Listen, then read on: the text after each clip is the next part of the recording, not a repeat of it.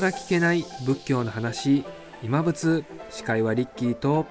お坊さん2人。福井と唐島です。この3人でお送りいたします。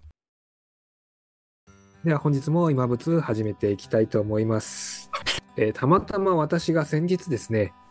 えーエアデラのメンバーの方とですね、あの奈良の方をちょっと回らせていただいて、いろんなですね、自社仏閣、またですね、仏像などをちょっと見させていただいてですね、まあいろいろ感じたことがあったので、その話からちょっと皆さんにお話を聞いていきたいなというふうに思っています。私、結構仏像を見るのが好きなんですけれども、仏像を見るのが好きっていうとまたいろんなあの解釈があると思うんですけれども、あの仏像の前に行った時にですね、あの人が多いと難しいんですけれども、あの仏像の前に立ってですね、あのじーっとその仏像のお顔をちょっと見てですね、あのなんて言うんでしょうね、何もないんですけれども、なんかその仏像と対して自分がいるとですね、何か別の空間が生まれるというかですね、なんか別世界に行ったというか、まあいろんな表現がちょっと難しいんですけれども、なんか不思議な気持ちになってですね、なんかその場においてはですね、なんか自分とその仏像だけがいてですね、すごい時が止まったというか、なんか穏やかな気持ちになったりですとか、なんか不思議な感覚に陥ることがあるんですけれども、あの皆さんはですね、普段そういったあのご自身のお寺とかでですね、いろんな経を読んだりですとか、いろんなことされると思うんですけれども、なんか皆さんそういった場面においてですね、なんかどんな気持ちになるのかなっていうのはちょっと気になったりするので、ちょっとお聞きしていきたいと思うんですけれども、唐島さんはいかがですかね、そういったあの自社仏閣行ったことあると思うんですけれども、どんな気持ちでそういったところを見たりされるんでしょうか？はい。えーっと、仏像を見たときですね。そうですね。私はどうだろう。まあ雰囲気も見ますし、えっと、よく見るのが、あの、つ作りを見たりしますね。その、こ細かさとか、うんその彫刻のうん細かさとか。私はその、あの彫刻とか、あの、すなんか物を作るのは好きなんですよ。そう。なので、その当時の人が、ようこれ作ったなとか、なんか、うんそのカカーブだったりとか、あの、体の曲線のカーブとか、あと顔の作りですよね。うん失敗できないんで、やっぱり、まあ、あの、木は。よくぞこれを作ったなという、そっちの関心も結構ありつつ、やっぱり大きい仏像になると、なんか圧倒されるというか、うんなんか自分のちっぽけさが非常にわかる。なるほど。うん。あとはまあ自分の家の場合は、まあご本尊さんいますけど、なんかもうみ子供の頃から見慣れてるんで、なんか安心するというか、逆に。うんうんなんか雰囲気もやっぱりお寺によっても違いますし、で、その時の自分の状況によっても多分違ってきますね。うんうんうん。なんでなんか私は結構その作りを見見たりしますね。うん。ああ、うん。細かな作り。いいですね。はい。その作りを見ますっていうことなんですけど、まずどこを見見るとかありますか？顔とか手とかなんかあったりとかします。なな今考えてみるとどうですか？いや、顔かな、やっぱ。顔って結構難しいじゃないですか。ちょっとした、例えばこのお不動産だったら、目が上向いて、うん右目は下向いて、左目は上向いてるのかな、確か。うんその、き牙の出し方とか、あと眉間のシワの寄せ方とかも、ほんのちょっとしたことで、本当に表情って変わるんで、うんそう。だから、その、うん、なんかその表情、よくこれを思いついたなというか、そういったのもありますね。よくこんな表情を、これ誰かの人に、あの、実際その表情させて、あ、これいいわって言って、その人が彫ったのかなとか、なんかそんな想像もししたりしますね。なかなかね昔昔ですからね。今の現代の技術じゃなくて本当に昔のものって考えると今の感覚はすごいあの僕も同感だなというふうに思いました。はい、ありがとうございます。龍河さんはいかがですか？そうですね、手を合わせる。なんかあの、仏さんっていう、まあ、形のこう、向き合うって言った時に、今、あの、リッキーさん言ったように自分と、えっ、と、仏と、みたいな形のこう、あの、何ですか、こういう縁、縁ができるわけじゃないですか。うんそういうので、あの、なんていうんですか、こう、仏って何なのかな、そこのある仏って何なのかなっって言ったところになった時に、まあその、いろんな属性みたいなものが、その日本とかだと観音さんだったりだとか、お不動さんだったりだとか、薬師さんだったりだとか、今いろんな仏さんありますけれども、まあそれとこう向き合うっていうところになった時に、なんか一つには、なんですそれ、それの存在と自分とが、あの、縁、縁っていうか、うん、なんかそういう、うん、なんか同質化するじゃないですけども、うん、あの、うん、まあそういう修行方法みたいのが、えー、密教とかではあったりする、乳がが入観とかっていう部分でいうふうに、自分と仏が、こう、入り混じるじゃないですけれども、自分がその、うん、そちら向こう側の存在と、同一な存在に、こう、なんかこう入れ替わるじゃないですけどそういった向こうもこっち側に入ってくるしこっちも向こうに入ってくしみたいな形の感覚を養いましょうみたいななんですねそういった修行方法みたいなのもあったりするんですよね。なんで私は自分は大日如来だし薬師如来だし不動明王だし観音だしみたいな感じで向こうもこっち側に入ってきて なんかそういった自分の中で大日如来がし、みたいな、そういうような乳がが入感みたいなものがあったりもして、なんかそういったさっそういったなんか気持ちいいというか、さっき言ったなんかそういったな言葉ではわからないですけれども、なんかそういう空間が生じるっていうふうに、あの、リッキーさんがおっしゃられたような、なんかニュアンスで、あの、あるっていう部分は、なんかその、一つの機能として、なんかそういう部分に、になっているのかなっていうふうに思ったりもしてますし、仏像自体、まあそういった人々を救済するっていうところもあるとは思うんですけれども、なんかそういう物資の人とか、さっきあの技術的なものも含めてそうですけれども、なんかよく物資の人とかって自分が掘ったんじゃなくて、なんかそこになんかもう存在していたものを自分はくり抜いただけだみたいな形でこう、うん、うん、言ったりこうするんですよね。自分が掘ったっていうよりはもうそこにあったものをただ自分は削いだだけなんだみたいな形でこうなんかそれがもうもともとそこにあったものを見えていてなんかそこにただなんか自分の手が勝手に動いてその勝手にそのなんか木が仏になったみたいじゃないもうそこにも存在していたみたいな形のものをこう言ったりこうするわけなんですね。そうするとなんかそういった本当にこう、人知を超えたじゃないですけれども、なんかそういった仏っていうところと、なんかその自分っていうところの、なんか目に見えない部分とか、なんかそういったものを自分と、そういったなんか何ですか、そういうがみたいものを超えたところに、その仏っていうのがあって、なんかそれとこう、なんかリンクしていくような感覚にこう陥るっていうか、そういったものは、なんかすごく不思議だし面白いなって気はするなって気はしますね。うん、なんかにすごいそういうのっていいなって思ったりもしますし、うん、うん、なんかそんなのがそんな風な空間がお寺でお寺ってなるとまたそのお寺の意味もあるし仏教的な意味もあるし、うん、だから自分をこういったところに行くっていうなんかそういった仏教のほんと本質的なところにもこう、つながってくるのかなっていうふうには思ったりしますね。うん。うんまあ、私、特に、あの、薬師如来様とかが結構好きだったりはするんですけれども、まあ、薬の薬壺っていうんですかね、うん、もう本当に、なんていうんだろう、他のその仏様と違って、まあ、本当に救ってくれるか、もうね、その薬師如来の役割の説明とかいろいろ聞いたりとかすると、本当に救われそうっていうよりか、多分救ってくれるんだろうなみたいな安心感というか、ん。なんかほ、なんだろうな、まあ、他のね、あの仏様も由来を知ってる知ってくると、あ、そのために今ここにいるんだなって考えた瞬間に、わざわざ救いに来てくれてるというか、あそういった風になってくるとまあなんだろうな。手を合わせてるだけでも何か力が湧いてくるというか、それもまたね人によってなんかその仏様であったり、まあ、他で言うとまあ神様なんかいないんだよみたいな、ね、ことをおっしゃる方はいらっしゃるんですけれどもなんかいろんな本読んでた中で、まあ、神って外にいなくて、まあ、自分の中にいるんだよみたいな話とかも聞いたことがあるので、そうなってくると、まあ、仏様と自分がその一体化っていうよりも自分も仏なんだなって考えると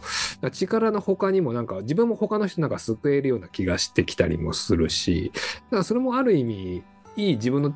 の解釈なのかもしれないですけども、うん、そういった感覚が一回あるとないとだと、まあ、見方も違いますしなんか行った時になんかパワースポット行くぞっていう感覚ではなくなんか自分を見つめるのもそうだし、うん、なんだろうな、まあ、毎回な新しい発見があるっていうのは唐島さんの先ほどのね体調によっても違うっていうことからも結構伺う知ることができたと思うのでなんか皆さんにもそういったものを知ってほしいなというふうにも思いますね。となると、なんかそこにも仏教をもっとみんなに知ってほしいだとか関わってもらうってところもヒントがあるとは思うんですけれども、まあ、よくその手を合わせるっていうことの話題がちょっと続いてはいるんですけれども、まあそういった時にいろんな効用が僕はあるとは思っていて、まあ手を合わせるっていうと、まあ仏様に手を合わせるっていうのもそうだしそれがもうなんか自分に向かってもなんかいるのかなみたいな。この手を合わせるっていうこと自身に何かもう力が湧いてくるなんか秘密がなんかあったりとかすると思うんですけどなんか皆さんはよく手を合わせる回数は普通の方に比べると絶対多い多いような気はするんですけどどうですかね。昔手を合わせてる時と今の手を合わせてる感覚を思い出してもらうと何かずっと手を合わせてると何か変わってくることがあるのか何かパワーが湧いてくるのかいやもう自然にやってるようなのか。そう皆さんの感覚をちょっとお聞きしたいんですけど唐島さんとかはいかがですか？手を合わせた時に何か感じたりするんですか？なんかあったかいなとか僕は今手を合わせるとあったかいなみたいな感じるんですけどいかがですか？はい。えー、手を合わせるとなんか自然とねなんか畏敬の念というか、まあ私は毎朝仏壇と、えっと、本尊さんに、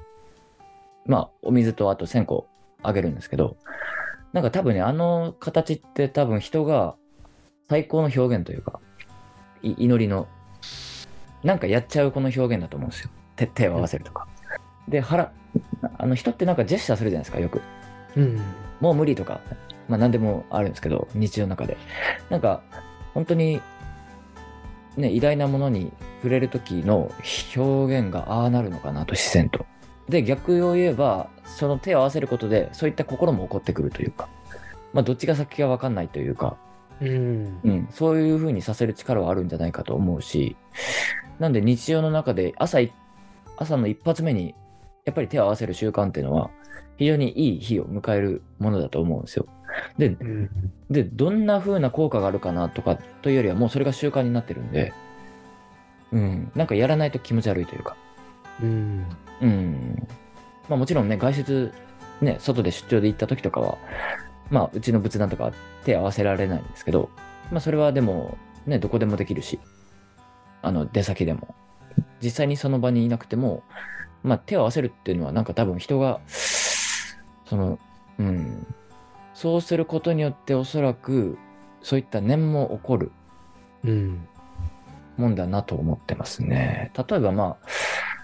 あ、なんだろうな。結構体と心はつながってるんですけど、例えば横になると眠たくなるし、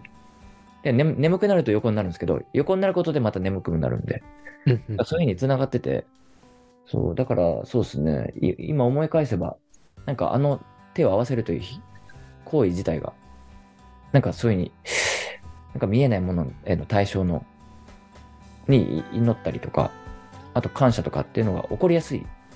そういった心身の状態を作るもんだなと思います。なんとなくですね。はい。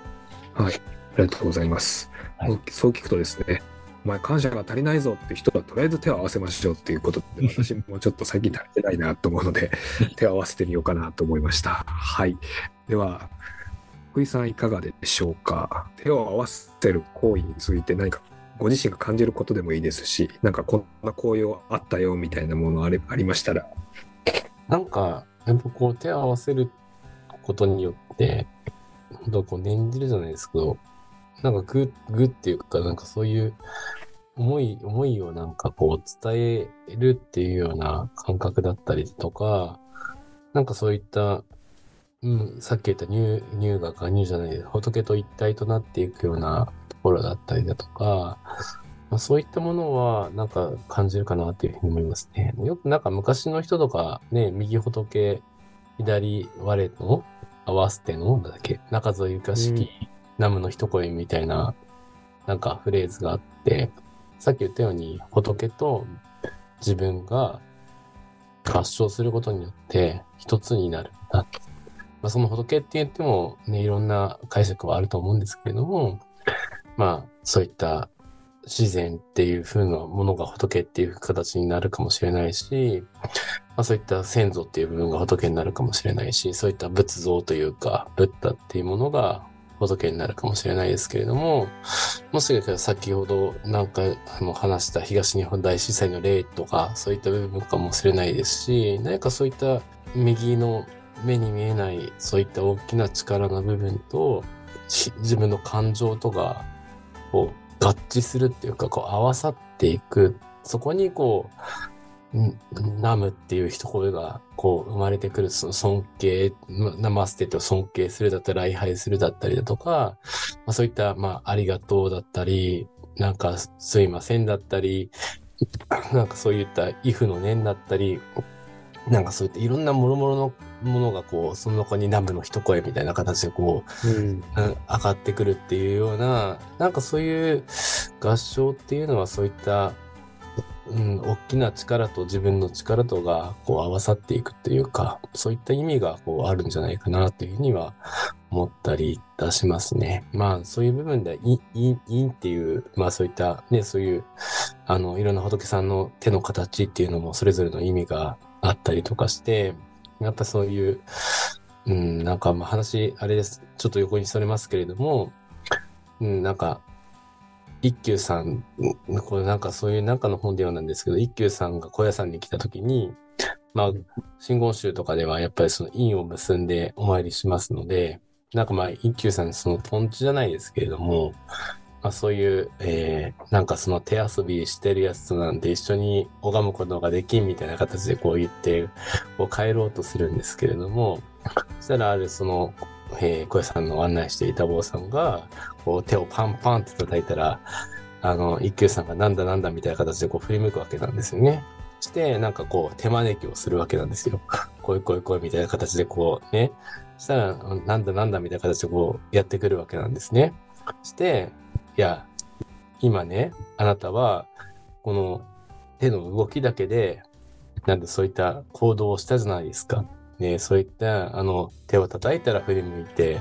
招いたらこっちに来られて、でそれでその、まあ、さっき言ったその陰って言った合唱とかも含めてそうですけれども、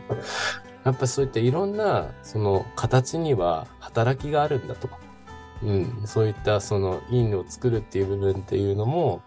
まあその忍者みたいな知見院とかは、そういったいろんなね、その片手の形とかいろんなものがありますけれども、そういった身体的な表現っていう部分うんっていうのは、なんかそういった今手を叩いて招いただけで人が動くように、そういった仏さんとか、そういったものも、あの、陰とか、そういったものを結んでたり、私たちもこうやって結んでいるのは、それ、それだけ大きな働きがあるんですよ、と。そういうふうな、こう、ことを、こう、説かれたみたいな形で言っていて、だからなんかそういった合唱するっていうのも、なんかそういった、私たちには分かんないかもしれないですけど、大きな働きが、そこの中にこう、あるんじゃないかなって思ったりも、えーいたしますというところですね。はい。ああ、ありがとうございます。そうですね。確かにそのお話を聞くだけで、手って自然と視線がいくというか、なんか手が動いてるとなんか、ふって入ってしまうって部分も、まあ、人間の特性なのかもしれないし、うん意味があるって言われてしまうと、ああ、なんかいろんなことを考えてしまうことがあるので、なんか面白いなと思ってお聞きしていました。はい、ありがとうございます。ではですね、あのーなかなか難しい話を長くするとあれなので、手、この合わせてる時って、皆さん力具合ってどんな感じとかって、なんか意外と気になるようで気にならない話なのかもしれないですけど、荒島さん、どうですか？なんか手を合わせる時の力加減ってどんな感じですか？ええそうっすね。まあ、ご祈祷とかごまとか、の時は、まあ、度胸も強くなるし、まあ、ね、手を結ぶ時もやっぱりなんとなく強い気がしますね。もう押し合ってる感じなんですか？いやいや、そこまでいかないですけど、なんかこの、まあ、信号集だとこうやって混合合唱ってこうやるんですけど、うん。なんかこれはギュッギュッ、なんかこの指と指がギュッとなってる感じがします。うん。で、極用の時とかはなんか柔らかいかなと、今思い、そう、うん。質問が、そういった質問はね、初めてされたんで、はい。今思い返せばなんか、そうじゃないかなと思いますね。じゃあ場面によってなんか違うなみたいな感じですかね。そうですね。それは多分体が勝手に、ね、ああ。多分それを選んでると思うんですけどね。不思議。意味があるって考えるとなんかそのね、そのうん力の加減によってもなんか意味が変わってくるのかなとか思ったりとかしてなんか面白かったです。はいはい、ありがとうございます。福井さんいかがですか？手手の力加減ってなんか、なんかはいね、合唱もすごい種類あるんですよ。今、唐島さん言ったように。えあの、混合合唱っていう合唱だったりだとか、なんかいろんな合唱があって、それこそ本当に、あの、意味合いみたいなのがもしかしたら違ってくるのかもしれないなって気はしますね。なんか、剣術合唱とかいう形で言うと、え剣術合唱？剣術合唱っていうのがあるんです。あと、固く結、身を、あの、身、固く身だっけな？硬い身みたいな形で言うと、こう、手と手をピタッとこう、合わせるんですようん。あだからこの、なんかこう、丸みが帯びないというか、ピタってこう、あの、指紋と指紋をこう合わせるぐらいな、ピタってこう、そうなるとこう、やっぱ硬い合唱なになるんで、なんかこう、なんていうんですか、こうやっぱ力加減が違うかな、っていう感じがします。で、こう、ちょっとこう、つ、鼻のつぼみみたくする合唱もありまして、これは柔らかいじゃないですか。もう、ほんと、身部レンゲ合唱、ちょっと忘れちゃったな。ちょっとあれですけど、あとこういうふうにレンゲの花がちょっとこう開くような形で、この中指をこう開く合唱があったりだとか、これはもうこう、この今から咲きますよみたいな形のこう、あの、なんかそういった菩提心という、そういった心がこれからこう開いていきますよみたいなこう、合唱だったりだとか、まずレンゲ合唱という形で鼻の開くような、こう、これも合唱みたいな形であったりだとか、す、あの、するので、なんかもしかしたら、この力加減もそういう部分で、あの、なんかこの合唱によってこう違ってくるのかもしれないなって気はしたりしますけども、普通はやっぱり自然体じゃないですか。やっぱりそういうなんか、うん、うんあんまり硬い肘張っても、ねがーってさっきも剣術合唱みたいにククってこうややるような合唱みたいな形よりは、なんかこう自然体な感じの風に、ね、できれば。だから、なんかさっき言ったように、ちょっと力抜いたら絶対手って丸くなりますよね。なりますね。なりますよね。なんで、まあそういう風な、うん、合唱ぐらいが本当は自然なのかなって気はしますね。うん。それにこう、うん、さっき言った混合合唱だと指と指を重ねるんで、そうなると結構なんか、な自然というか な、なんていうかね、そういうような